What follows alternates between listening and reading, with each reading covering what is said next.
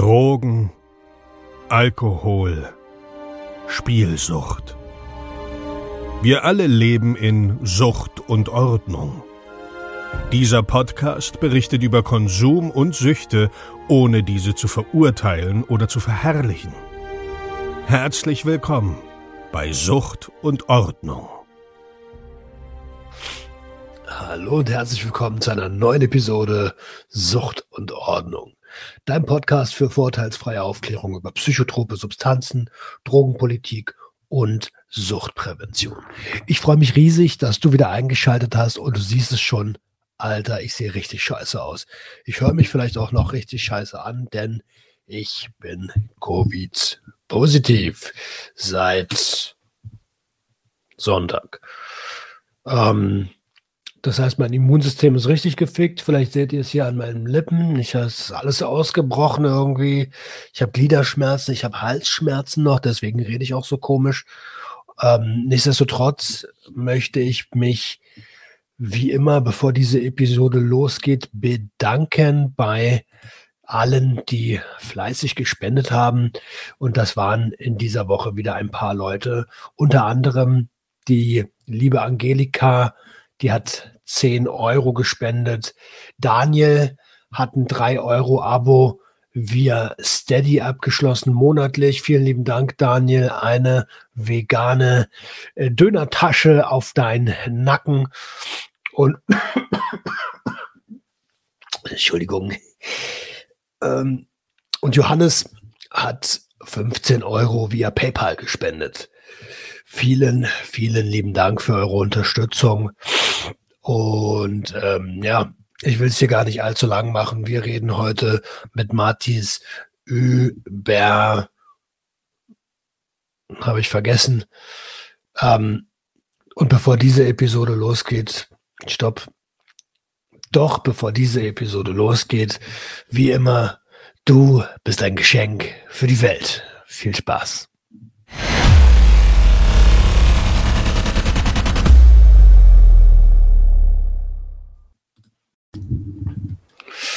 Einen wunderschönen guten Tag und herzlich willkommen zu einer neuen Episode Sucht und Ordnung. Dein Podcast für vorurteilsfreie Aufklärung über psychotrope Substanzen, Drogenpolitik und Suchtprävention. Heute habe ich wie immer einen Gast am Start, einen Special Guest und das ist der liebe Mathis. Ich hoffe, ich spreche es richtig aus. Mathis, richtig? Ja, ist genau richtig. Moin, was geht? Schön. Ja, schön, dass du da bist. Moin, man hört schon, äh, man, Akzent aus dem Norden raus. Ja, ich komme aus Hamburg, bin jetzt äh, nach Berlin gezogen. Und ja, Mann, hier sind wir und sprechen heute ein bisschen über die Substanz Methylphenidat oder auch Ritalin. Na cool. Ja. Schön, dass du es erstmal als Methylphenidat bezeichnest, als, als den, äh, also als die Substanz, wie sie eigentlich heißt, der Umgangssprache, Ritalin. Ähm, hatten wir einen geilen Fun Fact aus dem Junkie Quiz, erste oder zweite Staffel, bin mir nicht mehr ganz sicher, dass ähm, der, ähm, der Erfinder in Anführungsstrichen von Methylphenidat, dass seine Frau Rita äh, die Echt? Substanz so ge gefeiert hat und deswegen heißt es Ritalin. Ja, ja lustig. Ja, wusste ich gar nicht. Mein Lieber, wie alt bist du? Ich bin 23. Okay. Ähm, und kommst aus Hamburg, hast du schon gesagt. Ja. Ähm, wieso sprechen wir beide heute über Ritalin? Genau, ähm, also bei mir wurde im jungen Alter äh, ADS diagnostiziert. Also kurz gesagt, ähm, das ist eine Konzentrationsschwäche, so ähnlich wie ADHS, nur dass bei ADHS noch ähm, Hyperaktivität dazukommt. Das ist bei ADHS halt nicht. Und genau, da hat man geguckt, okay, was kann man machen, wie kann man das, wie kann man gucken, dass das Kind sich in der Schule konzentrieren kann und ähm, ja, dann ist man zu Psychologen gegangen und irgendwann hat man dann gesagt, okay, dann geben wir dem Kind äh, Methylphenidat und sieht zu, dass es funktioniert. Und ja. Wie, alt, wie alt warst du denn da? Boah, also als das diagnostiziert worden ist, es war sehr früh, ich glaube in der Grundschule, also ja, so mit sieben. Und als ich es dann bekommen habe, war, glaube ich, erst später. Also ich bin mir nicht mehr ganz sicher, aber ich glaube, das war dann so mit ja, zwölf, also so in der sechsten, fünften Klasse, so da fing das an, so dass man dann, dass ich das dann bekommen habe, genau. Okay, ähm, also danke nochmal für deine Erklärung. Äh, ADS, ADHS, meistens ja. merkt man das bei ADS. Äh, Patienten eher weniger, weil halt das Hyperaktive fehlt. Ähm, mhm. Die sind oft in, sehr in sich gekehrt und man denkt immer, okay, das sind halt äh, introvertierte Kinder und deswegen wird das ganz, ganz oft überhaupt nicht festgestellt. Wie war das denn ähm, bei dir? Wie sind deine Eltern auf die Idee gekommen, okay, vielleicht ist er nicht einfach nur ein bisschen ruhiger? Hm, ja, also ich habe halt immer schon, auch schon im frühen Kindesalter so Auffälligkeiten gehabt. So, ne? Ich war immer so, also ich war jetzt nicht dieser Zappel-Philipp so richtig, aber ich war halt immer unkonzentriert. Also ich kann mich bis heute auch nicht wirklich auf eine Sache konzentrieren. Also wenn ich jetzt, sagen wir, ich muss jetzt eine Arbeit schreiben und mein Handy klingelt, dann gehe ich direkt ans Handy, gucke und dann, also ich lasse mich sehr schnell durch Kleinigkeiten ablenken und das ist halt schon sehr früh aufgefallen und natürlich auch in der Schule so und äh, dass die Noten dann auch schlechter wurden und dann äh, musste man halt handeln. Und ähm, meine Eltern waren halt sehr kritisch mit dem Thema, haben sich auch gut darüber informiert und haben auch wirklich mehrmals überlegt, okay, wollen wir das wirklich machen, weil es sind natürlich gewisse Risiken und ähm, zu der Zeit war das auch noch relativ neu, also es war, glaube ich, noch nicht so erforscht wie heute. Und äh, die haben lange überlegt und haben dann halt gesagt, okay, wir probieren das mal und genau, dann ist es halt so gekommen. Und ähm, ja. Also einem Siebenjährigen oder beziehungsweise wie alt warst du, als du die Substanz das erste Mal ja, bekommen hast? Ich glaube mit zwölf dann, also so früh noch nicht, aber mit äh, sieben hat man auf jeden Fall schon gesagt, okay, äh, das Kind hat eine Schwierigkeit, man muss gucken, wie man das fördern kann, was man machen kann, damit es nachkommt in der Schule, damit es halt nicht irgendwie stehen bleibt und den Abschluss nicht schafft. So, ne? Mhm. Ähm, ja, und trotzdem ist es ja, also ich meine, äh, ein zwölfjähriger Orga Organismus äh, einem, einem, einem Upper zu geben, so ist natürlich, äh, aber gut, bei dir ist es ein Medikament. Vielleicht kommen wir als erstes ja. mal darauf zu sprechen, wo der Unterschied zwischen Freizeitkonsumenten und Patienten liegt. Du meinst jetzt in Bezug auf Ritalin oder? In, in Bezug auf, äh, genau, Ritalin. Genau, ähm, wie soll ich sagen, also ja, bei mir war es quasi normal. Also ich habe es ja täglich genommen, äh, um zu funktionieren. Und ich habe dann aber auch, als ich dann älter wurde und das Thema Drogen ein bisschen mehr kam, so da habe ich auch Leute kennengelernt oder auch bis heute. Ich kenne Leute, die nehmen das auch zum Beispiel zum Feiern, so einfach, um wach zu bleiben, um irgendwie Spaß zu haben. Ähm, das kann ich teilweise verstehen, aber ja, also bei mir war die Wirkung halt so, ähm, also ich konnte mich sehr gut konzentrieren, ähm, habe funktioniert, aber ich habe halt äh, nur funktioniert. Also ich bin eigentlich ein sehr aufgeschlossener Mensch, so ich rede gern, ich alber gern rum, ich habe gern Spaß so und äh, bin sehr offen. Genau, und ähm, wenn du halt, oder als ich Ritalin genommen habe, war ich nur so. Also wie du gerade gezeigt hast. So, ich war nur für mich und ich wollte mit niemandem reden. So, ich wollte nur für mich sein und auch in den Pausen zum Beispiel, ähm, ja, habe ich mit niemandem geredet. So, also ich war einfach für mich und wollte mit niemandem reden, wollte einfach nur meine Aufgaben machen und dann nach Hause gehen. So mhm. und ähm, das war eine der Nebenwirkungen. Also bei mir, es ist natürlich von Mensch zu Mensch unterschiedlich. Also ich habe dann auch Freunde gehabt, denen ich auch mal eine Pille oder so gegeben habe, damit die irgendwie ihre Abschlussarbeit machen können. Also haben mich dann gefragt und bei denen war das auch immer unterschiedlich. Also manche hatten gar keine Nebenwirkungen, manche hatten genau wie ich. Das ist eben von Mensch zu Mensch unterschiedlich. Aber ich kann halt nur von mir, von, ähm, ja, von meiner Erfahrung sprechen so und ähm, was halt auch ziemlich ja, so, also nicht schlimm, aber was ich auch so, weswegen ich mir auch gesagt habe, ich möchte das dann irgendwie nicht mehr nehmen, äh, war auch, dass ich so, ja, total schlecht gelaunt und schon fast depressiv war, nachdem die Wirkung nachgelassen hat. Also ich war mega reizbar wegen Kleinigkeiten und ähm, mega unzufrieden. Also man war nicht körperlich irgendwie geschwächt, so wie du es vielleicht von anderen äh, chemischen Sachen kennst, dass man so körperlich ja, Kopfschmerzen oder sowas hat, sondern man war einfach äh, mega schlecht gelaunt und man wollte eigentlich dann auch gar nichts mehr machen. So. Und, äh, ja, ich kenne das aus den, aus den, es ist ja ein Stimulanz, ne? Also ja, ähm, es handelt sich um ein Amphetamin genau. und ähm, das am Ende ist es wie bei allen Uppern, dann kommt immer dieser Down danach, wenn man mhm. halt äh, wenn man halt nicht nachlegt, aber nachlegen ist halt auch immer, also ist ja scheiße halt irgendwie, ne? Mhm. Und und, und dann gibt es halt so diese Art Depression, in die man fällt. Das hast du halt dann täglich, musst du dir vorstellen. Also es gibt ja, oder ich habe damals ähm, äh, zwei Medikamente genommen, also einmal äh, Medikinet und einmal Medikinet Retard. Und Retard hält quasi sechs Stunden ungefähr und äh, das normale Medikinet ähm, hält so ja, zwei bis drei Stunden. Also später mit 20 habe ich dann nochmal Ritalin genommen, das eigentliche Ritalin. Ähm, das war dann auch noch ein bisschen anders. Aber ähm, klar, ich habe dann morgens eine genommen und sechs Stunden warst du dann quasi drauf, wenn man so will. Und äh, ja, also es war halt nicht so schlimm, weil ich habe auch im Vergleich, ich habe ähm, fünf bis zehn Milligramm genommen, nie mehr. Ich hatte auch eine in der Klasse, die ähm, 50 Milligramm genommen hat. Die hatte auch ADHS, auch ziemlich stark. Und bei mir hat halt schon so eine kleine Dosierung gereicht, damit ich äh, mich konzentrieren kann. So, ne? Vielleicht kannst mhm. du ganz kurz, sorry, dass ich ins Wort falle, vielleicht ja. kannst du ganz kurz mal dem Otto Normalverbraucher, der überhaupt gar keine Ahnung hat, ja. ähm, erklären, wie ähm, der, wie das Amphetamin, also wie Methylphenidat auf dich als Menschen mit ADS wirkt, so dass das vielleicht auch ein Fünfjähriger versteht.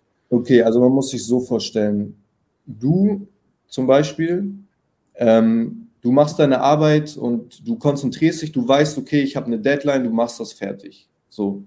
Und ich, der diese Krankheit hat, ähm, der kann das halt nicht. Also ich kann mich nicht über einen längeren Zeitraum auf eine Sache konzentrieren. Und wenn ich Ritalin nehme, dann funktioniere ich für den Zeitraum, für diese drei oder sechs Stunden wie ein normaler Mensch sozusagen. Natürlich hat ein normaler Mensch diese ganzen Nebenwirkungen auch nicht, aber also man, wie soll ich sagen, also man ist ja nicht normal, also man fühlt sich auch nicht normal, also man fühlt sich schon so, als wenn du irgendwie was Chemisches genommen hast, aber man konzentriert sich halt einfach so. Das ist das Einzige, was zählt so in deinem Kopf. Also du hast, es ist wie, als wenn du so jemanden in deinem Kopf hast, der dir sagt, du musst jetzt äh, das machen, so du kannst, du kannst nichts anderes machen. So wenn du eine Aufgabe hast, dann machst du sie fertig. Es geht einfach nicht. Also du machst es halt fertig so. Und das ist ähm, auch ja gut an Ritalin, würde ich sagen. Also es hilft natürlich, aber diese Nebenwirkungen sind halt echt beschissen. Ne? Also ich stelle es mir so ein bisschen vor, wie äh, wenn zwei Menschen von A nach B laufen, so der eine läuft einfach durch, so, weil er hat halt das Ziel vor Augen und jemand, der ADS oder ADHS hat, der guckt nach jedem Eichhörnchen, nach jedem Blatt und so. Ja, so einfach erklärt. So kann man sich das vorstellen. Okay. Ähm, jetzt hast du von den Nebenwirkungen schon gesprochen. Ja. Inwiefern hat dich das denn also du hast ja auch zu mir gesagt, du würdest gerne darüber reden, weil du, weil du möchtest, dass mehr Leute darüber ähm, ja. Bescheid wissen. Äh, wie hat dich das persönlich belastet? Was, was, was hat es mit dir gemacht? Ähm, also ich würde sagen, da ich es, also ich habe es für einen Zeitraum, ich würde sagen, für ein halbes Jahr habe ich es wirklich äh, täglich genommen. Und ähm, also es hat an meiner Persönlichkeit jetzt nicht so viel verändert, weil ich es halt also früh genug gemerkt habe, es tut mir eigentlich nicht gut. Aber ich würde sagen, hätte ich es jetzt weiter durchgezogen, so, dann hätte es vielleicht schon irgendwas verändert. Also vielleicht wäre ich ja nicht mehr so aufgeschlossen oder also ich kann mir gut vorstellen, dass Leute, die das lange nehmen, dass die auch ähm, ja, also ich will jetzt nicht sagen psychischen Schaden, aber so ja, vielleicht einfach in sich gekehrter sind, aber im negativen Sinne so mehr. Also nicht dieses, ähm, okay, man findet sich selber und findet dann einen Weg, sich ohne das zu konzentrieren, sondern man ist dann einfach, man ist wie ruhig gestellt so. Und ich glaube, dadurch, dass du, wenn, also bei mir war es ja so, wie eben schon gesagt, ähm, als die Wirkung nachgelassen hat, dass ich so schnell reizbar war. Und ich glaube, wenn du das wirklich jeden Tag hast, über Jahre, dass es dann schon was mit dir macht, auf jeden Fall. So dass du dann irgendwann vielleicht ja, depressiv wirst, also dass du Depressionen auch führen kann oder so, ne? Ja, das glaube ich ähm, tatsächlich auch. Ja. Also ähm, es ist ja eine substanzinduzierte äh, Depression ist ja, ist ja, ist ja nichts Seltenes, gerade bei Appern. Ähm, ja. Ich habe ja ganz, ganz, mhm. ganz oft über Kokain geredet bei mir. Das ist ja mhm. verrückt, was da ist. Ja ähnlich. Also was heißt ähnlich, aber ähm, also ich hatte das zum Beispiel, ich habe bei mir war es so, ich habe ähm, Ritalin regelmäßig genommen, jeden Tag, dann irgendwann nur noch, äh, wenn ich wichtige Arbeiten hatte oder wenn ich lernen musste, dann eine Zeit lang gar nicht und dann wieder mal so, also wieder mal so zum Lernen oder auch während äh, meinem Studium habe ich es dann auch ab und zu mal genommen und ähm, ich kann mich noch sehr gut erinnern, äh, das war im Sommer 2020, im sechsten Semester, da hatten wir Homeschooling und da hatte ich wieder so eine Phase irgendwie, wo ich mich gar nicht konzentrieren konnte, wo ich dann gesagt habe, okay, jetzt äh, gehe ich mal wieder zum Psychologen und lass mir halt äh, Ritalin verschreiben. Und da habe ich mir dann auch Ritalin verschrieben lassen und nicht ähm, Medikinet. Und auch nicht 10 Milligramm, sondern 20 Milligramm. Und da war es dann wirklich, also das habe ich da morgens genommen und auf einmal war ich voll wach, so ich hatte Kieferkrampf ein bisschen, meine Hände waren äh, kalt, so alles hat geschwitzt, so wie du das halt auch vom Koks zum Beispiel kennst oder auch von Ecstasy so ein bisschen, aber halt, also es ist halt, da, da merkt man halt richtig so, okay, das ist schon, äh, gehört halt schon zu der Familie von den Amphetaminen, so, ne? Mhm. Und äh, das war halt, ja, zu doll irgendwie. Also wie lange? Ja. Äh, sorry. Wie lange hast du jetzt ähm, ähm, in der Phase äh, des Ritalin zugeführt? Oh, ich glaube nicht lang. Also ich glaube, das waren vielleicht drei Wochen und dann habe ich gesagt, nee, ich habe jetzt keine Lust mehr, so wegen den Nachwirkungen halt, also Nebenwirkungen. Und dann war es auch wieder so phasenweise. Also heute ist es auch noch, zum Beispiel vor zwei Wochen habe ich es auch wieder genommen, einfach weil ich ähm, eine Arbeit fertig machen musste, so. Und es hilft ja auch, aber ja, diese Nachwirkung, ne, also das bockt halt überhaupt nicht so und deswegen. Ja, verständlich.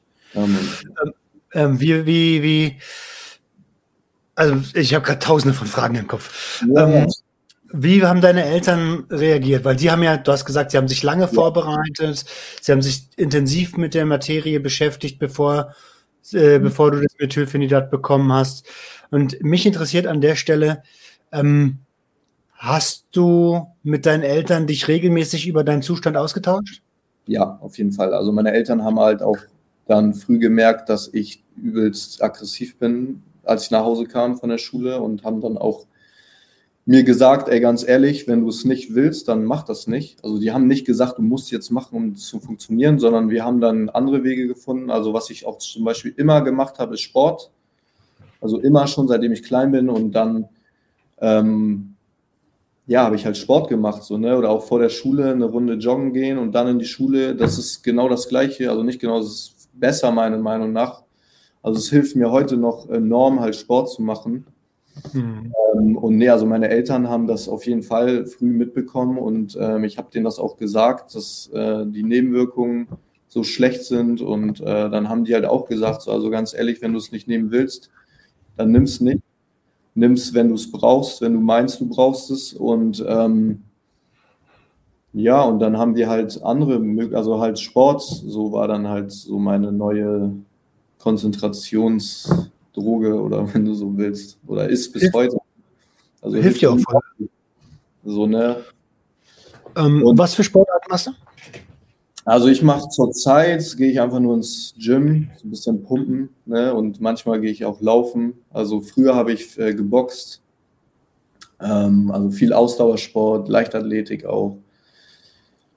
Und ähm, ja, so im Moment einfach nur ein bisschen pumpen, so, also schon länger auch. Ist jetzt ein bisschen wieder abgeschweift. So. Also ich habe immer meine Phasen, so manchmal mache ich viel Sport, manchmal so gar nicht irgendwie. Jetzt ist so ein bisschen wieder so zwei, dreimal die Woche. Ähm, ja, aber ich fand, also am besten war eigentlich so das Boxen, so mental und auch einfach so körperlich, auch diese, also was ich zum Beispiel beim Boxen hatte, das hatte ich bei keiner anderen Sportart. So, ich hatte einfach übertrieben krasse Glücksgefühle nach dem Training. Also richtig krasse Endorphine. So, also ich weiß noch so, keine Ahnung, dann kam man nach dem Sparring, die halbe Nase war kaputt, so blaues Auge, aber du hast trotzdem gelacht und warst glücklich, so weil du dich einfach so krass ausgepowert hast und hattest dann auch wieder ganz andere Energie, die du dann halt in Arbeit oder so stecken konntest. Ne? Und ähm, deswegen, also ich würde auch sagen, zum Beispiel in der Schule habe ich das auch, also es ist mir im Nachhinein erst bewusst geworden, dass natürlich die Lehrer und auch die Mitschüler immer so verlangt haben, bei diesen Kindern, die halt diese Schwächen haben, wie ADHS oder auch andere Konzentrationsschwierigkeiten, dass man immer sagt, so ja, man muss das Kind irgendwie dann, ja, soll mal ihre Pillen nehmen oder so, ist natürlich der einfachste Weg. Aber ich finde, man sollte vielleicht da anders arbeiten und gucken, dass man wirklich sagt, okay, das Kind sollte vielleicht Sport machen oder äh, irgendwas anderes. Es gibt bestimmt auch pflanzliche Sachen, so die besser sind. Also ich will nicht sagen, dass Ritalin schlecht ist, so es hilft ja auch. Aber es gibt auf jeden Fall für Leute, die Probleme damit haben, vor allem mit den Nachwirkungen, so da gibt es auf jeden Fall gute andere Alternativen. Und das sollte man auf jeden Fall ins Auge fassen.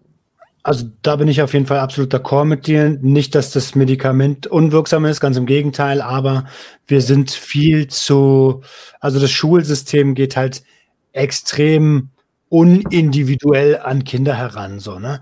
Äh, da ja. wird eine, eine Linie durchgezogen und, ist, und alle müssen sich an diese Linie anpassen, äh, bis dann halt irgendwann ähm, 32 fast identische Menschen aus der Schule kommen, die vorher alle ja. wertvoll und äh, individuell waren, ja.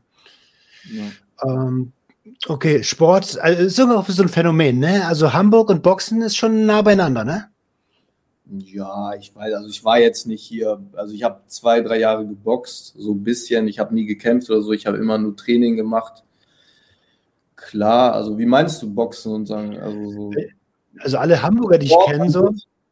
Ja, ja, alle Hamburger, die ich kenne, die, die sind irgendwie, haben mal Kampfsport gemacht. Ja, ja, die Ritze, na klar, so, vielleicht dadurch. Irgendwie Hamburg, St. Pauli so. Ja, aber in Berlin doch auch, oder nicht? Ja, gut, aber das also nicht im, nicht offiziell jedenfalls. ja, um, ähm, du hast gesagt, Schule gemacht, du hast vom Studium gesprochen ja. und oft ist es ja so, dass Gesellschaft, der gesellschaftliche Stempel kommt, ADHS, psychische Krankheit, ADS, aus dem Jungen wird nichts oder aus dem Kind wird nichts. Ähm, bei dir ist es aber ganz, ganz anders. Du hast, äh, du hast ja. studiert. Ja, was heißt studiert? Also ich habe ähm, eine schulische, wie nennt man das? Schulische Ausbildung. Also es heißt, ja, es ist wie ein Studium. Also ich habe äh, in der Kunstschule studiert. Das war ein privates Studium. Also ich habe auch kein Abitur gemacht. Ich habe einen Realschulabschluss gemacht, habe dann mein FSJ gemacht und dann studiert. Same, ne? same. Also du warst an der ja. Akademie, aber trotzdem, das ist schon genau, ein Studium. An der Kunstakademie so, ja. Ähm, ja, also das Ding ist, klar hat man damals gesagt, so ja, aus dem Jungen wird nichts in dem Sinne, aber so ganz ehrlich, also ich würde sogar sagen, Leute, die diese Schwierigkeiten haben, so ADHS und so, das siehst du ja auch voll so in der Musikszene, die haben auch einfach, also Sachen, also Stärken, die andere nicht haben, die haben die besonders oder so. Also die haben dann andere Sachen, die die, die, die umsetzen können und damit äh, erfolgreich sein können oder so, weißt du? Ja, voll. Das sollte auch überhaupt gar kein Front sein. Ich wollte eigentlich nur hervorheben. Ja, ja. Ähm, also erzähl mal, was, was, was, hast, was hast du studiert und äh, ja genau, hau mal raus. Ja, also ich habe äh, Kommunikationsdesign studiert, also viel so Grafikdesign, Packaging-Design, also mit Schwerpunkt auch auf Packaging und Coverdesign und also ich war halt schon immer, schon damals halt so ein kreativer Typ. Ich habe viel gezeichnet als Kind und ähm, ja, also das ist schon aufgefallen. Ich war auch damals so mit zehn schon in irgendwelchen ähm, so Schulen oder nicht Schulen, sondern so habe an Kursen teilgenommen und riesige Ölgemälde bemalt und so. Also das war schon immer irgendwie, ich hatte schon immer so eine kreative Kunstader und das habe ich dann irgendwann umgesetzt, so, ne?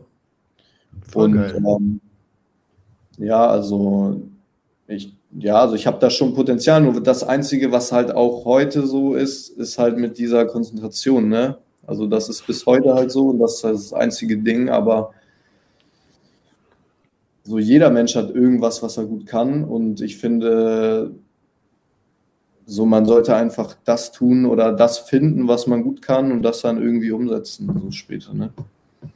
Absolut. Hey, und wenn das, wenn das nach 21 Jahren Konsum ist, einen Podcast zu machen, um so, andere Boot zu holen. ja, jeder hat doch irgendwas, was er gut kann, so und deswegen kann auch jeder damit erfolgreich werden, so meiner Meinung nach. Also es gibt nicht dieses Jahr, du hast nicht äh, Schule gemacht, so selbst Leute, die keinen Abschluss haben, so weißt du, es gibt, jeder hat irgendwas, was er gut kann. So. Deswegen. Voll. Ähm, du hast äh, du hast gerade gesagt, ja, ähm, das einzige Doofe ist halt immer diese Konzentrationsschwäche. Jetzt bist du ja. ähm, 23, hast du gesagt. Ja. Und ähm, also noch recht jung. Hast du denn aber mittlerweile das akzeptiert und gelernt, damit zu leben? Ähm, das ist gut, dass du fragst, weil, um ehrlich zu sein, habe ich damit erst angefangen. Ich würde sagen, ja letztes Jahr vielleicht im Oktober oder so, dass ich wirklich angefangen habe, mich damit auseinanderzusetzen und mich überhaupt zu fragen, okay, was kannst du machen oder auch überhaupt erst kapiert habe, richtig, dass ich diese Konzentrationsschwierigkeit habe. Also klar wurde das einem immer gesagt und ähm, ja, du kannst dich nicht konzentrieren und so. Was war das? Das war meine, das war meine äh, Klingel. Ich bin sofort wieder da, sorry. Alles gut.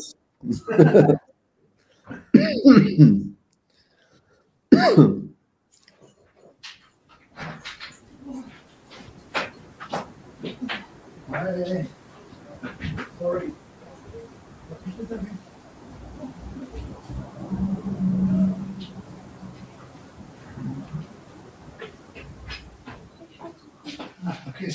Darf ich jetzt einfach gehen? Ja. Danke.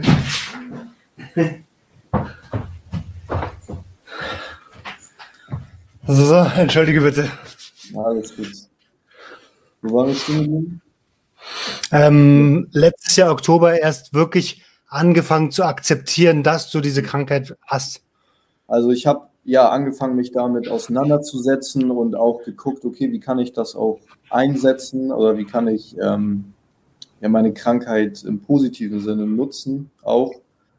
Und da bin ich bis heute also noch dabei, das so herauszufinden, mich selber da zu finden. Ich glaube, vielleicht hat es auch viel zu tun gehabt, dass ich nach Berlin gekommen bin, weil in Hamburg war ich jeden Tag mit was anderem beschäftigt. Also ich hatte nie wirklich Zeit, mal selber irgendwie zu sagen, okay, ich bin jetzt für mich und äh, ich gucke jetzt wer bin ich überhaupt, was mache ich überhaupt. Ich war jeden Tag am Arbeiten mit Freunden draußen, so ich hatte nie Zeit für mich. Und als ich jetzt nach Berlin gekommen bin, so war das erste Mal jetzt halt im Oktober oder im November, dass ich dann damit angefangen habe, auch zu recherchieren, ADHS, so, was ist das, wie kann man das nutzen, so, oder was sind meine Stärken, so, und ähm, ich glaube an die Leute, auch an die Jüngeren, so, die das auch haben, das Problem, dass es enorm hilft, einfach, wenn man früh damit anfängt, sich selber zu verstehen. Weil das ist immer schwer, wenn die Außenstehenden sagen, ja, du bist so und so und so.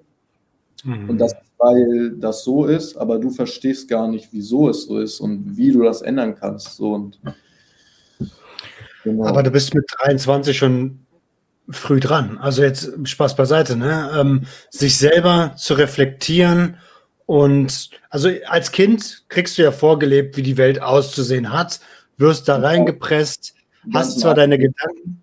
Genau, genau. Und jetzt kommt aber so dieses, hm, ist das überhaupt die Welt, wie ich mir die vorstelle? So, will ich so sein, wie man mir gesagt hat, dass ich sein soll? So. Ja. Und das ist doch schon, also ich bin voll bei dir. Die Gedanken sollte man sich relativ zügig machen. Mhm, ja, auf jeden Fall. So, also klar, es ist nie zu spät, es sei denn, du bist schon so alt, dass du nicht mehr klar denken kannst oder was weiß ich, aber ähm, ja, auf jeden Fall. Also das ist auf jeden Fall sehr wichtig. Also einfach dieses Thema Selbstfindung und wirklich sich im Klaren zu sein oder im Klaren zu werden, was will man überhaupt und nicht auf das zu hören, was andere sagen, was du sein sollst, werden sollst. So, ich hatte auch viel Druck mit, okay, was mache ich mit Studium, will ich das und so, weil auch weil meine Eltern oder auch mein Umfeld gesagt hat, ja, das ist gut für dich. So klar, ich habe es dann auch durchgezogen, aber auch, ich weiß noch, am Ende des Studiums, ich hatte eigentlich auch gar keinen Bock mehr so. Und ich habe es dann auch eigentlich nur gemacht, um dann meinen Abschluss zu haben. So, ne? mhm. Und ähm, aber das ist ja klar, also so, das ist ja auch normal, dass Eltern oder Freunde, so, also gute Freunde vor allem, ja nur das Beste. Und wenn, wenn deine Eltern jetzt etwas gut gemacht haben im Leben, dann wollen die ja auch, dass du es genauso machst, um auch an dem Punkt stehen zu können. Das ist ja ganz klar, aber nicht jeder ist ja gleich und möchte das Gleiche. So. Deswegen. Also ja, seinen eigenen Weg zu finden, ist, da sind wir beide d'accord, ganz, ganz wichtig. Ja. Ähm, also, also für das eigene Wohlbefinden und für das eigene Glück so. Äh, ja. Ganz, ganz essentiell.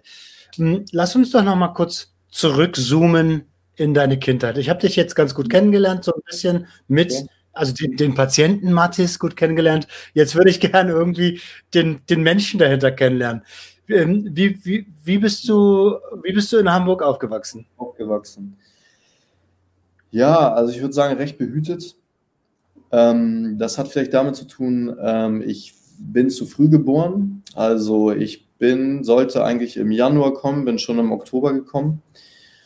Und ähm, also meine Eltern, also ich wäre fast gestorben bei der Geburt, so ich war im Blutkasten und musste halt echt kämpfen so. Und äh, ich kann eigentlich froh sein, dass ich keine körperlichen irgendwas an mir habe. Also klar, ich habe dieses ADS so, aber das ist im Gegensatz so eine Kleinigkeit. Ja. Und deswegen wurde oder bin ich sehr behütet aufgewachsen in, ja, sagt dir nichts, aber in Stapelfeld, so, das ist ganz gute Gegend, so ich weiß nicht. Und dann später in Sasel. Sasel ist so wie in Berlin, ach, keine Ahnung, was ist hier eine gute Gegend? So. Wilmersdorf, Zehlendorf. Ja, so, so jetzt wohne ich halt in Wedding, so weißt du. Richtig Ghetto. Ich komme ja, ich komme halt von dem schön behüteten Sasel jetzt direkt hier ins Berliner Ghetto so mäßig. Aber ja, Mann, aber. Willkommen, Alter. Nein, Quatsch. Aber nee, also ich hatte eine sehr gute Kindheit. Also ich hatte auch schon direkt, als ich damit fünf sind, wir dann, also wir waren zuerst in der Wohnung in Stapelfeld, dann sind wir später in, ein, ähm, in eine Doppelhaushälfte gezogen und ab da bin ich dann aufgewachsen, so richtig. Also, und ich hatte direkt äh, Freunde heute noch, also das sind meine engsten Freunde. So, schöner Grüße an der Stelle. Ähm, und ja, also ich, mir hat es eigentlich an nichts gefehlt.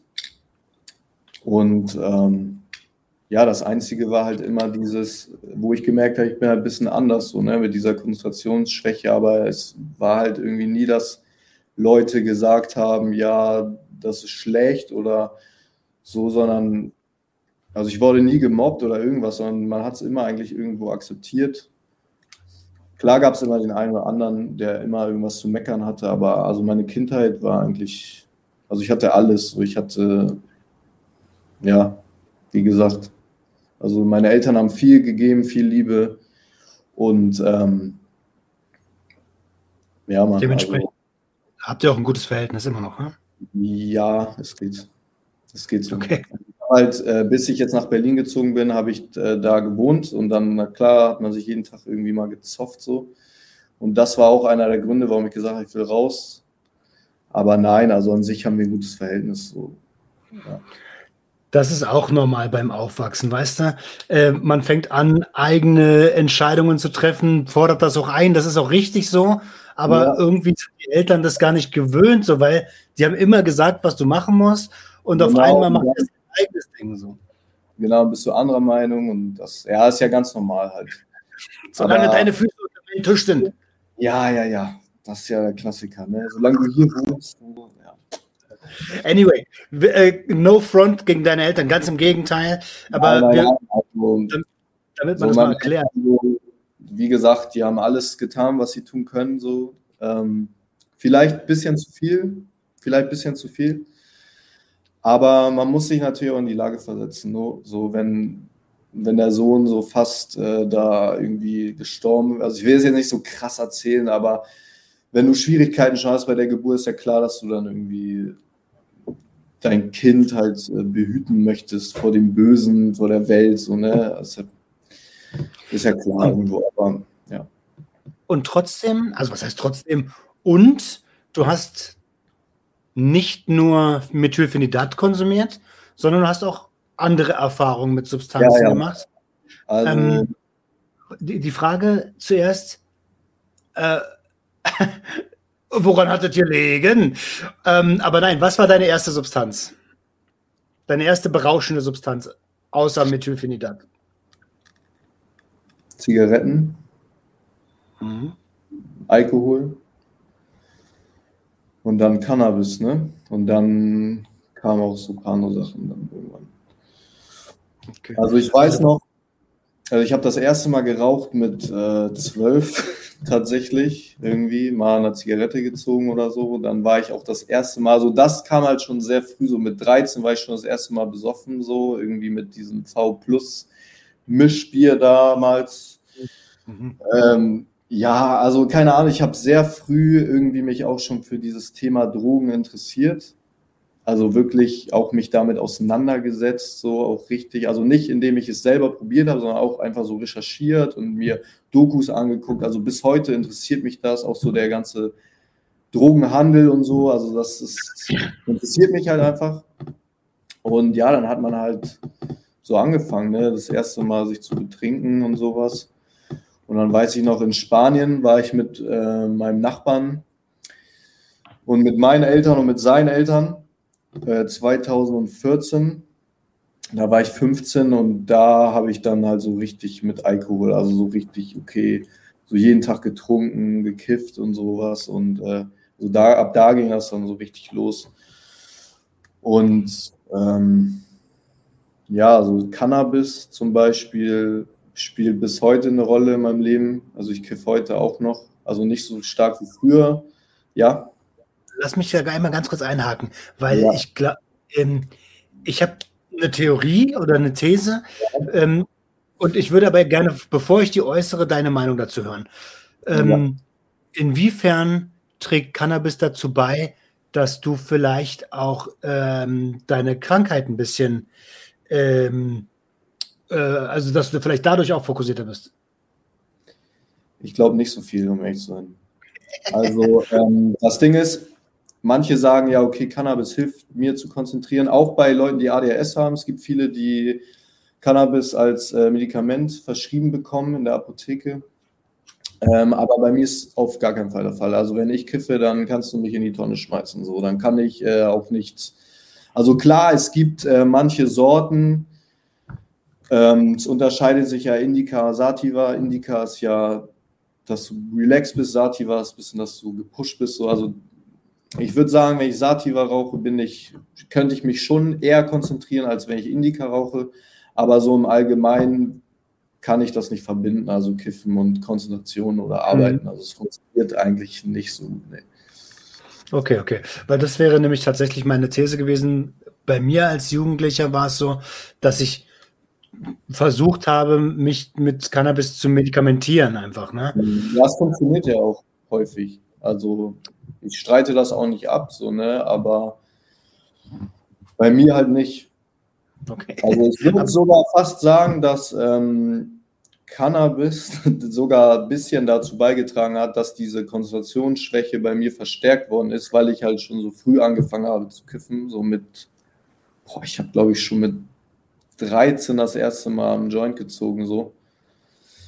Und dann wirklich mit 16 auch dann richtig angefangen, so bis ich 18 war und dann mal weniger, dann mal wieder. Und ich glaube, dadurch, dass ich das halt so in der Entwicklung konsumiert habe, so hat das auch ein bisschen dazu beigetragen. Also das würde ich auch niemandem empfehlen. So eigentlich, ich würde sogar heute sagen, man sollte erst ähm, Drogen konsumieren, wenn man, wenn das Gehirn ausgereift ist, also mit 18 oder sogar noch später weil das hat halt echt oder kann enorm Nachschäden haben. So, ne? Das kann sich auf dein ganzes Leben auswirken. Ich bin gerade hart beeindruckt. Ich freue mich total, dass du das sagst, weil das ist mittlerweile ja auch meine, ich habe ja auch viel zu früh angefangen mit dem Kiffen ja. und äh, aus heutiger Sicht, äh, das Gehirn ist halt bis 25 in der Entwicklung. Und je, ja. je später anfängt, desto besser.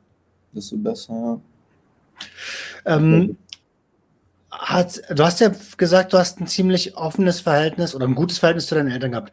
Wussten ja. die, dass du Cannabis konsumierst? Ja, klar, also die haben das ja über mitbekommen.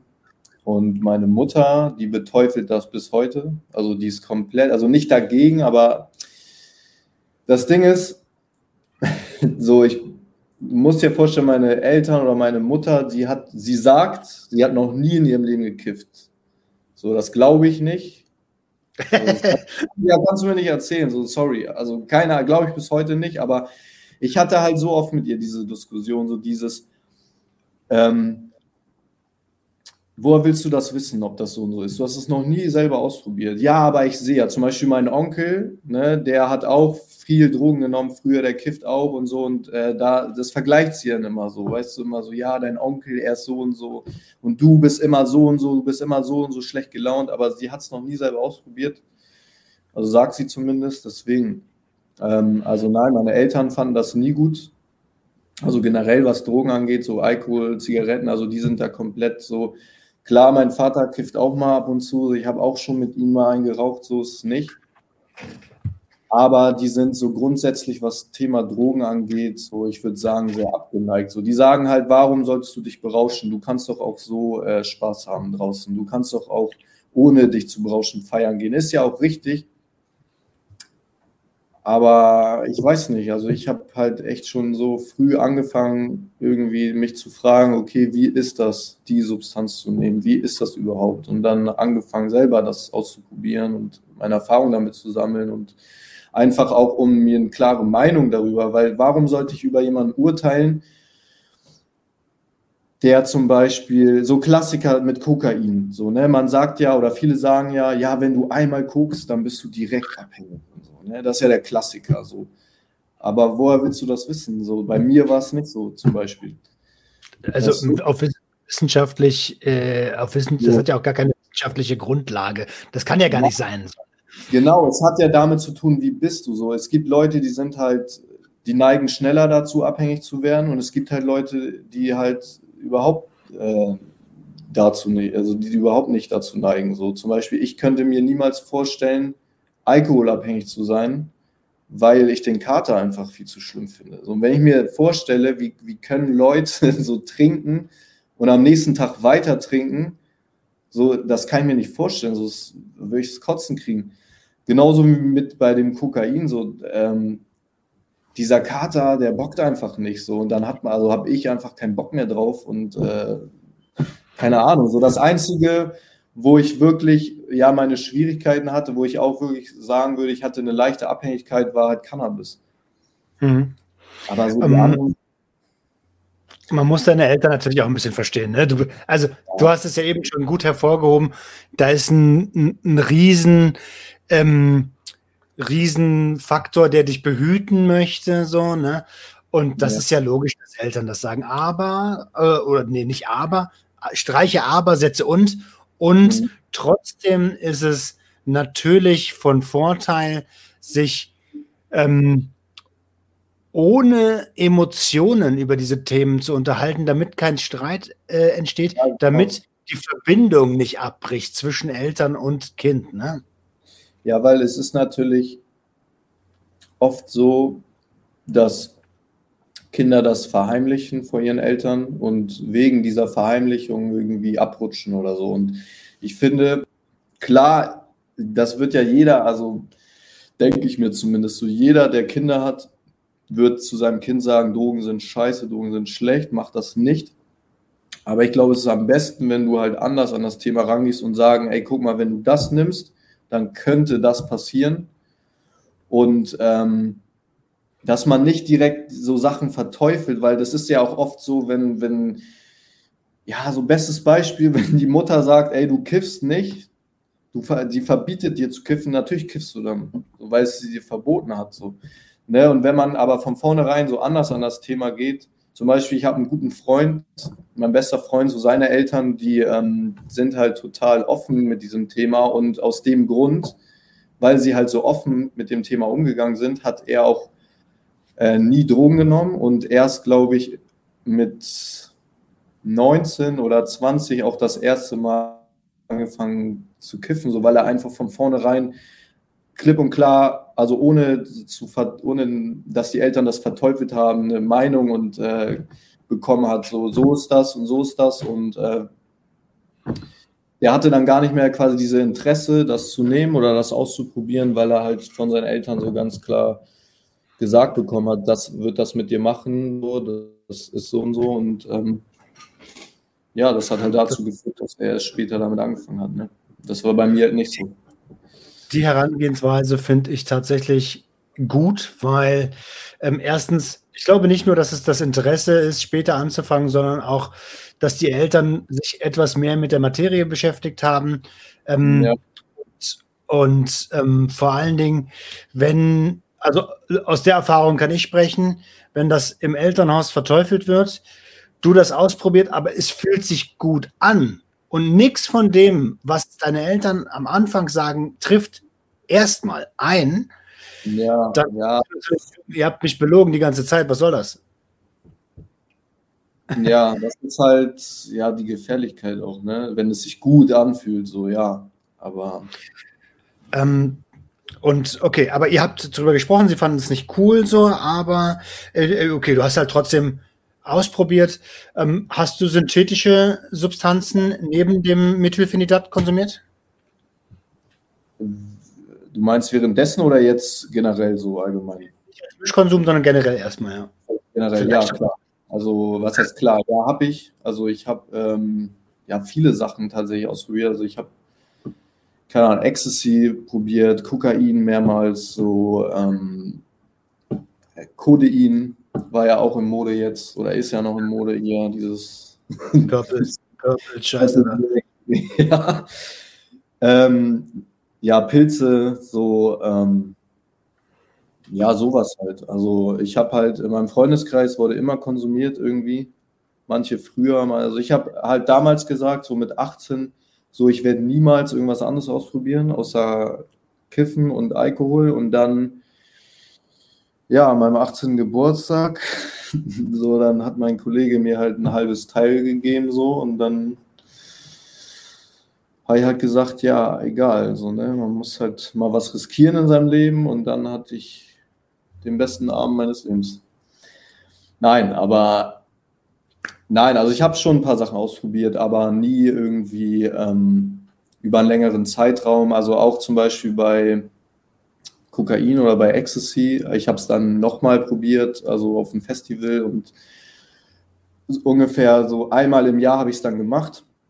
Aber ich habe mich im Vorfeld immer ja so peinlich genau informiert, welche Dosierung, wie viel, ähm, äh, was macht das mit dir, was sind die Nebenwirkungen, worauf solltest du achten? Also da habe ich wirklich peinlich drauf geachtet. So, ne? Ähm, und äh, deswegen, ja. Glaubst du, dass ähm, deine Generation und vielleicht auch Generationen, die nach dir kommen, aufgrund der Informationen, die es mittlerweile im Netz gibt, eben auch viel, viel mehr auf Set und Setting achten? Ja, ich weiß nicht. Also natürlich gibt es ja die Leute, die dann mal auf eine Party gehen und dann wird einem was angeboten und dann denken die nicht drüber nach und nehmen das. Dann haben die quasi, können die sich nicht vorher informieren. Aber ich würde sagen, die Leute, die das wirklich interessiert und die planen, das zu nehmen, die sollten sich auf jeden Fall informieren und du kriegst auch alle Informationen im Internet. Also du kriegst alles. So, ne? Das ist schon gut, auch dass das Internet heute da ist, so, weil ich glaube, früher so gab es das nicht. Da gab es vielleicht mal ein Buch oder so, aber sonst. Ich weiß nicht, wie waren bei dir so mit äh, also, Informationen im Vorfeld? So hast du dir da Gedanken gemacht oder hast du einfach genommen, genommen, genommen und guckt, was passiert so? Also ich war eh nicht der Typ, der sich, also selbst jetzt würde ich wahrscheinlich einer derjenigen sein, die sich nicht so viele Gedanken machen, sondern äh, aus der Verdrängung heraus, aus dem Ich will mich gut fühlen heraus konsumiert hätten. Ähm, das heißt, die Grundvoraussetzung ist da schon mal eine andere. Aber bei uns gab es das, also bei uns waren so noch diese, die ersten Handys, die wir hatten, waren so eine Alcatel-Dinger zum Aufklappen mit äh, Antenne rausziehen.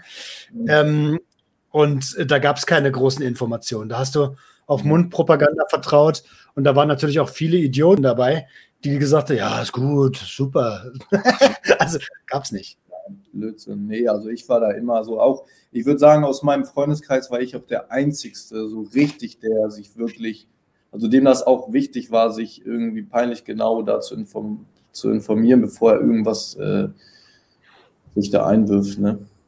Hm, das finde ich und, super. Äh, und ich würde sagen, also vielleicht hat das, also klar, es gibt Drogen, die Spaß machen, so, vor allem Ecstasy, so, aber ähm, ich bin mir halt bewusst, dass es ja einfach nicht gut ist, wenn du es auf Dauer nimmst und deswegen nehme ich es auch einfach nicht so. Es ist egal, wie gut es sich für mich anfühlt, so, wenn ich weiß, wenn ich bewusst, weil viele, die das nehmen, die sind sich ja gar nicht bewusst darüber. Die denken, ja, es fühlt sich gut an, das ist schon okay. Aber wenn du dir bewusst darüber bist, dann ist auch egal, wie sehr die Droge Spaß macht oder so, dann, ähm, dann weißt, bist du dir bewusst darüber, was, was macht das mit dir und ähm, was, wann sollst du es nehmen, wann sollst du es lieber nicht nehmen und dann machst du es halt auch einfach so und handelst auch dementsprechend. Ne? Kompetenz, Konsumkompetenz, ja, das ist ja sehr. Ähm, du hast gerade gesagt, irgendwas von ein, zweimal im Jahr Kokain. Das hat ja, das ist ja ganz, ganz weit weg von gefährlichem Konsumverhalten.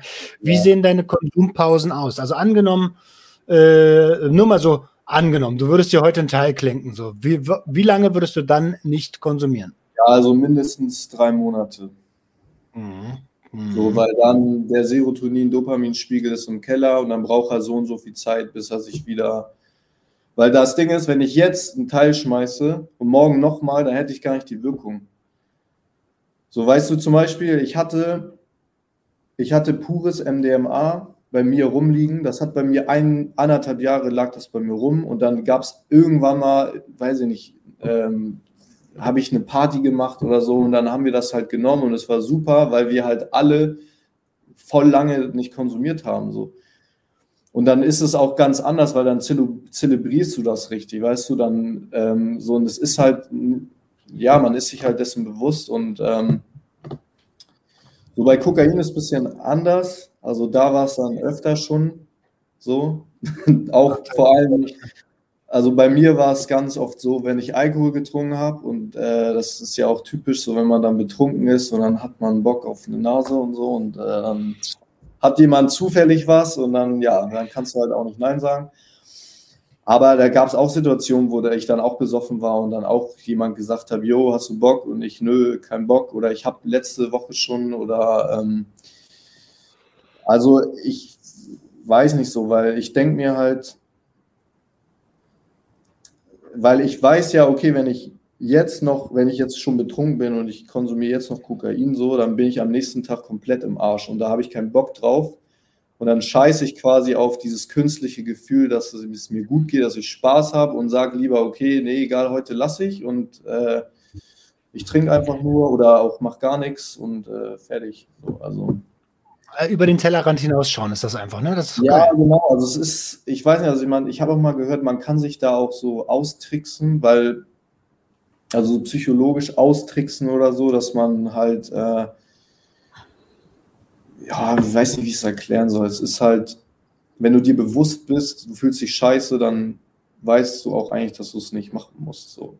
Es sei denn, du bist so süchtig, aber das ist bei mir halt nicht so. Also, also ich empfehle generell, so aus eigener Erfahrung halt, ne, wenn du ja. dich scheiße fühlst, solltest du überhaupt nichts konsumieren, weil der Grund, der Nährstoff für die Substanzgebrauchsstörung ist. ist ja, so. ist ja klar, weil wenn du dich schlecht fühlst und du konsumierst, dann denkst ja dein Gehirn, okay, du musst immer konsumieren, wenn es dir schlecht geht. Das hast du, glaube ich, auch mal ja angesprochen in einer Folge so, ne? Und das ist halt nicht die Lösung so, also ganz ehrlich. Also keine Droge, ne? Keine, nicht mal Cannabis, würde ich sagen, so gar keine Substanz. Also wenn es dir schlecht geht, dann sei einfach für dich selber, mach vielleicht ein bisschen Sport, mach eine Trainingseinheit. Äh, meditieren ist zum Beispiel auch richtig gut so. Äh, hilft mir, mache ich auch manchmal, hilft auch echt. Und dann geht es auch wieder so. Aber was willst du dir da einen Joint reinknallen, wenn du schlechte Laune hast oder wenn du traurig bist oder so? Manchmal verstärkt es ja sogar noch äh, die Gefühle. Ne? Und der Körper gibt dir die Emotionen nicht einfach so. Ne? Der will, also diese Gefühle müssen auch gefühlt werden, damit du verarbeiten kannst. Und ähm, das ist ganz, ganz, also nicht du, sondern jeder Mensch, ne, verarbeiten ja. kann. Das ist ganz, ganz wichtig für den Prozess. Habe ich erst letztes Jahr angefangen zu kapieren. So. Ja. Ähm, deswegen freue ich mich umso mehr, wie du hier, wie du hier an die ganze Sache herangehst. So, das ist echt mal ähm, ja vorbereiteter Konsum, so wirklich reflektierter Konsum. Dafür möchte ich mich jetzt schon bedanken. Wir sind schon fast eine Stunde dabei, Mathis. Ja. Ähm, was hast denn du noch als, hast du noch eine, eine, eine, eine Kernmessage an die Community, wo du sagst, ähm, mit meiner Erfahrung als ADS-Patient und trotzdem Konsument, der ohne gefährliche Konsummuster konsumiert, möchte ich euch folgenden Tipp mit auf den Weg geben.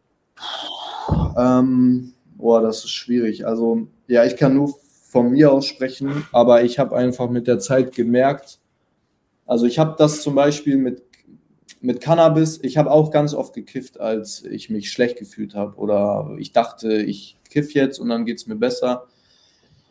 Oder ich hatte auch mal eine Situation mit Kokain, da war ich total schlecht gelaunt, hatte Streit mit meiner Freundin, dann war ich auf einer Party so oder auf einer, in Hamburg gibt es den Bunker, der wird jetzt abgerissen, das war so ein Techno-Club. Und da habe ich auch konsumiert und ich habe mich total scheiße gefühlt. Und ich sage euch einfach, wenn ihr euch schlecht fühlt, so konsumiert nicht. Und wenn ihr konsumieren wollt, dann nur, wenn es euch mental gut geht, wenn alles in eurem Leben gerade okay ist. Und ähm, informiert euch einfach. So, macht nicht einfach irgendetwas, nur weil es andere Leute machen oder weil das jetzt cool ist, so wie dieses Codein, diese scheiß Kacke, Mann. So, nur weil das jetzt in Mode ist, weißt du, äh, jeder hat lila Sprite und so, voll geil, musst du das nicht auch machen. Und wenn du es machen willst, ich habe es auch probiert so, aber dann informier dich drüber, was sind die Risiken und so und dann, dann passiert, also dann, das will, ich will nicht sagen, dann passiert auch nichts, aber dann kannst du auf jeden Fall mit einem besseren Gefühl an die Sache rangehen so und dann passiert deutlich und weniger. Ganz wichtig, und ganz wichtig, man muss auch äh, keine Drogen nehmen. So, man muss, man kann auch ganz normal ähm, jeden Tag für sich das Beste tun, ohne äh, berauschend zu sein. Ihr müsst einfach das tun, was ihr denkt, ist für euch am besten ist. Und wenn es dann heißt, okay, an der, an, in der, an der und der Party nehmen wir zusammen alle mal MDMA und haben einen Trip, dann ist das auch okay. Aber dann informiert euch darüber und äh, safer use. Also, ne? Ja, Mann, das ist so, was ich den Leuten bisschen mit auf den Weg geben kann. Und ganz äh, speziell nochmal für die Leute, die ADHS nehmen, äh, ADHS nehmen, die ADS haben oder Probleme haben in der Schule so oder auch an die Lehrer so versucht die Kinder einfach ähm, vielleicht anders mit in den Unterricht zu beziehen, einfach ähm, nicht direkt unter Medikamenten, also nicht direkt das zu unterstützen, dass sie ähm, Medikamente nehmen. Ich hatte das Glück, dass auch meine Mitschüler gemerkt haben, dass ich anders war, als ich äh, Medikinet genommen habe. Und ähm, versucht einfach die Kinder anders abzuholen, indem ihr irgendwie ja nicht einmal die Woche Sport anbietet, sondern vielleicht vor der Schule oder guckt, ob es irgendwie andere Aktivitäten gibt, pflanzliche äh, Sachen, irgendwas, aber es muss nicht immer halt so direkt so dieses Jahr, du nimmst jetzt eine Pille und dann musst du funktionieren. So, das ist meiner Meinung nach halt nicht richtig so und ist auch total ungesund auf Dauer.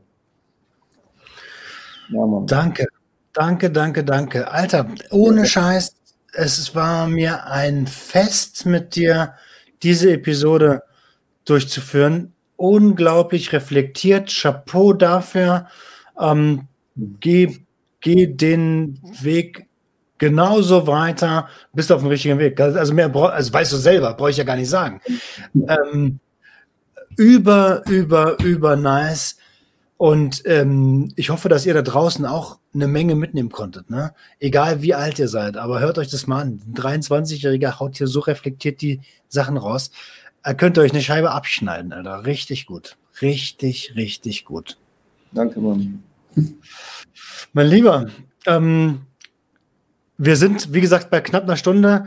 Ja. Hast du noch irgendwas, wo du sagst, ey, das würde ich aber gerne noch ansprechen, bevor wir, bevor sich unsere Wege trennen?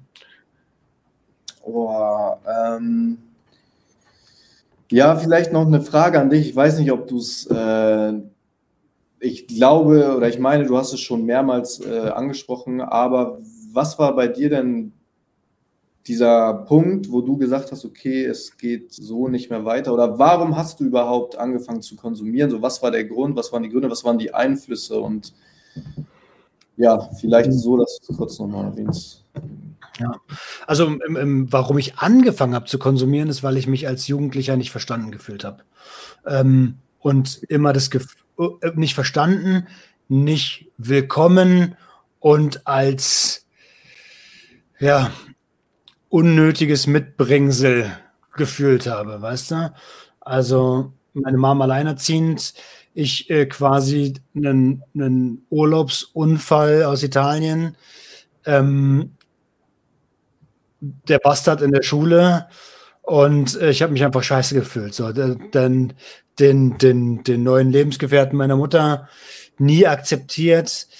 Mein Opa Alkoholiker und ja. es war irgendwie, es war irgendwie total klar, dass ich anfangen werde zu konsumieren. Ähm, viel spannender ist, wie ich raus, also wie ich, wie ich kapiert habe, hey, das ist hier nicht unbedingt der Weg, der für jeden vorgezeichnet werden muss. Ähm, und das war durch, also ich habe irgendwann meinen Onkel vor mir sitzen sehen und das war so der erste Impuls und gedacht, Alter, da sitzt du in 20 Jahren. Der, so siehst du in 20 Jahren aus, wenn du so weitermachst wie jetzt. Und ah, okay. das hat mich war schon das, krass. War das auch das Ding, was du mal in der Folge oder mehrmals schon erzählt hast, mit diesem, dass du irgendwie sechs ah. warst und dann mhm. irgendwie in wie war das noch? War, das war auch so ein Knackpunkt halt, ne? Genau, das war der, der, der letzte Schlüsselmoment ja. meines Lebens. Ähm, das, ja, da habe ich irgendwie, ich habe schon ein, zwei Wochen konsumiert, auf Arbeit halt ganz normal. Ja. So, ganz, mir auch normal. gar nicht vorstellen. Das funktioniert ja. so halt. Also ganz normal, unreflekt, extrem unreflektiert konsumiert. Ähm, mhm. Und äh, dann bin ich zur Arbeit gefahren, hatte gar keine Schicht, habe direkt meinen Ticker angerufen und habe mich abends hingesetzt und angefangen zu ballern. So einfach eine Nase nach der anderen. Und, und als ich gemerkt habe, ich will nicht mehr, konnte ich nicht aufhören. So, da hatte ich Kontrollverlust, seinen Urgroßvater. Ähm, ja, und, und, und, das hat sich angefühlt wie ja, mentale Vergewaltigung, als würde ich mich selbst vergewaltigen gerade. Ja. Und ja, ja dann habe ich meine Frau Hilfe gebeten. Ne? Ja, krass. Und ähm, dann so in Therapie und alles, ne? Hast erzählt. Genau. Ja, also da, also zum Beispiel, ich hatte auch einmal ein Erlebnis auf Kokain, dass ich auch irgendwie zu viel gezogen habe und dann äh, ja mein Herz gerast hat und ich war in der Bahn und ich äh, musste permanent aufstehen und konnte gar nichts. So und aber das war eher dann für mich auch wieder so abschreckend, aber ich habe es trotzdem wieder gemacht, so, weißt du. Und da würde ich auch sagen, besonders an, bei Kokain, da ist so diese Gefährlichkeit. Und es ist auch nicht so, dass du von heute auf morgen abhängig bist, sondern es ist halt so ein schleichender Prozess, glaube ich. Ne? Also ich habe das, also zum Glück in meinem Freundeskreis ist nicht so krass, aber ich habe schon teilweise in meinem Freundeskreis Leute gehabt, die dann so Phasen hatten, wo die dann ja echt jedes Wochenende und äh, also deswegen sage ich, also safer use, so man muss sich halt dessen bewusst sein, den Risiken und alles und dann. Ja, du kannst den, den, Jungs mit den Schwierigkeiten gern mal den Podcast zeigen. Ja, und ich habe auch, hab auch, gesagt, ey, ich bin jetzt bei Roman und so im Podcast, hört euch das alle an. Ja, ja, schick mal, wenn fertig ist und so. Deswegen wisst schon alle Bescheid. Aber ja, also ich finde, ich muss auch noch mal sagen zu deinem Podcast, also ich bin eigentlich so durch einen Zufall drauf gekommen, weil ich habe so, ich äh, höre eigentlich immer Podcasts, wenn ich arbeite oder irgendwas mache. Und da mich das Thema Drogen so interessiert, bin ich halt drauf gekommen und ähm, ich finde es halt mega geil, was du machst, weil es ist halt mega wichtig und auch einfach ein Stück weit Aufklärung für die Leute, auch für die jüngeren Leute, auch für Leute vielleicht, die massive Probleme mit Drogen haben also es ist einfach mega wichtig. Dieses Thema Drogen sollte einfach ja offen und ehrlich kommuniziert werden und nicht so irgendwie verteufelt oder verheimlicht oder sonst, sondern sollte offen darüber geredet werden. Und dann hast du auch irgendwann, denke ich mir, das Problem nicht, dass es so viele Abhängige gibt, wenn die Leute einfach wissen, was sie tun und sich deren Risiken bewusst sind. So, ne? Exactly. Ja. exactly. Das ist meine Philosophie. Ja, auch wenn ich es leider erst äh, viel zu spät selbst kapiert habe. Aber egal. Das, äh, äh, ich genauso dankbar wie du bist, dass du keine körperlichen Schäden äh, im Kindesalter davon getragen hast. Genauso dankbar bin ich dafür, dass ich nach der Konsumzeit und nach den Konsummustern erstens noch hier sitze und zweitens geradeaus sprechen kann. So. Ja, das ist auch krass, so was ich da gehört habe in deinem Podcast manchmal und jetzt sitzt du hier so ohne, weil es gibt ja auch Leute, die nach einmal, was weiß ich, nach einmal Alkohol trinken schon irgendwie Leberprobleme oder was weiß ich. Ne? Ja. Ja, Martin, mein Lieber, ähm, ich möchte mich nochmal von Herzen bedanken, dass du dabei warst. Ich glaube, das ist ein richtig guter Mehrwert. Gerne, gerne, gerne. Ein richtig guter Mehrwert für die Community. Und die letzten Worte gehören wie immer dem Gast. ja, so eigentlich habe ich alles gesagt. Weiß, Mann. Also nochmal vielen Dank, Roman. So, es war, hat echt Spaß gemacht und ich bin froh, dass ich mal meine Meinung endlich mal, ich wollte schon so lange irgendwie mal über dieses Thema sprechen und einfach mal meine Meinung dazu sagen. Und ähm, ja, man, es hat mega Spaß gemacht. Mach auf jeden Fall so weiter. Das ist ein richtig gutes Ding, was du machst. Und ähm, das kann den oder wird den Leuten auf jeden Fall helfen. Danke, danke, ja. danke, danke. Ihr Lieben, das war's für diese Woche. Ähm, denkt dran, nächsten Dienstag wieder Gastmoderatoren-Episode. Und ähm, wir hören uns in der nächsten Woche, wenn es wieder heißt, herzlich willkommen beim Sucht und Ordnung Podcast. Ihr Lieben, reingehauen. Ciao, ciao. Schreibt uns gerne jederzeit. Und wenn es euch gefallen hat, folgt uns auf Facebook und Instagram. Bis bald bei Sucht und Ordnung.